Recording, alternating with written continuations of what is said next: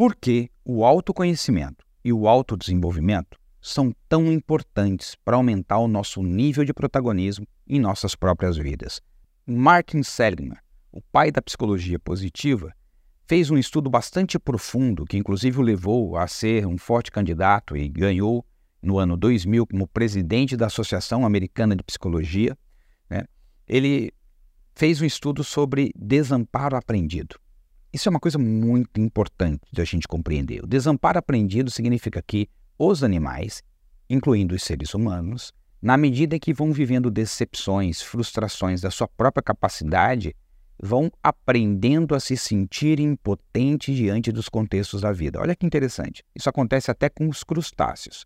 Uma lagosta que briga contra a lagosta para ter uma caverninha melhor para ela, né? a sua casa, a sua moradia, porque de vez em quando a lagosta tem que trocar aquela casca e ela fica muito vulnerável, então ela precisa ter um lugar para se esconder. E às vezes elas brigam por esse espaço, porque está na hora dela trocar a casca e ela precisa arrumar um lugar para ficar em segurança. Aí a lagosta vai lá e briga com a outra para tomar aquele espaço e ela perde. Na hora que ela perde, ela libera um hormônio dentro dela chamado octopamina.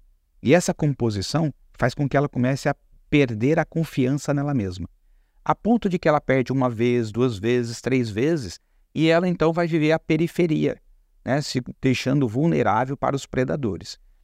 E aí isso foi percebido em todos os outros animais. Isso começa lá nos crustáceos, que estão aqui há quase 2 milhões de anos, e aí você começa a perceber que isso também está presente nos outros mamíferos, incluindo os seres humanos. Ou seja, na hora que o ser vai vivendo certas decepções, frustrações de expressar a sua própria capacidade, é como se ele vai perdendo a confiança em si mesmo. E assim, no lugar de protagonizar na sua vida, ele começa a viver a vida da perspectiva da vítima das circunstâncias.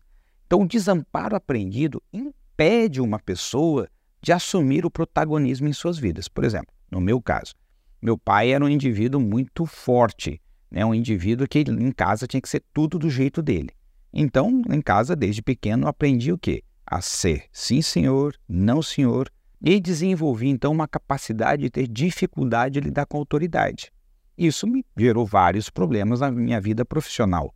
Então, o autoconhecimento eu me dá conta disso. Perceber o seguinte: nossa, olha que interessante, todas as vezes que eu estou diante de uma autoridade, eu me sinto mal, eu me sinto enfraquecido, eu perco potência.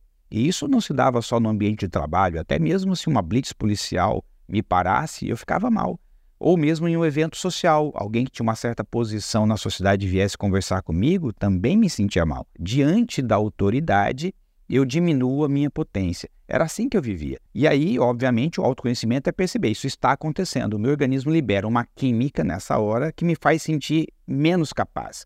E isso tira minha força, tira minha condição de protagonizar.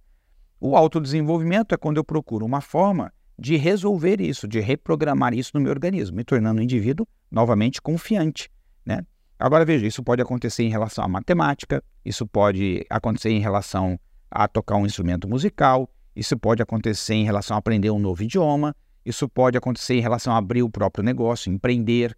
Então, uma vez que a pessoa sofreu uma frustração, ela pode desenvolver o desamparo aprendido e falar: Isso não é para mim nunca mais vou tentar isso, nunca mais vou fazer isso. Pode ser em relação a relacionamento íntimo, né? A pessoa desenvolver uma relação com um parceiro, uma parceira. Às vezes, as pessoas deixam de viver certas experiências e de realizar certas coisas porque possuem dentro de si uma programação.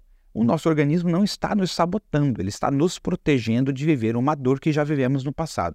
Então a pessoa pensa que, na verdade, é o quê? Ela não tem a vontade, ela não leva jeito, ela não acredita nela e ela acaba não fazendo o que ela precisaria fazer.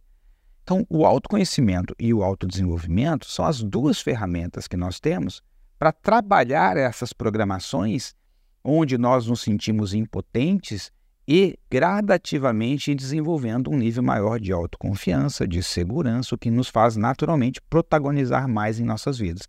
É por isso a importância de se autoconhecer e de se autodesenvolver para que a gente possa construir a vida que sonhamos para nós mesmos.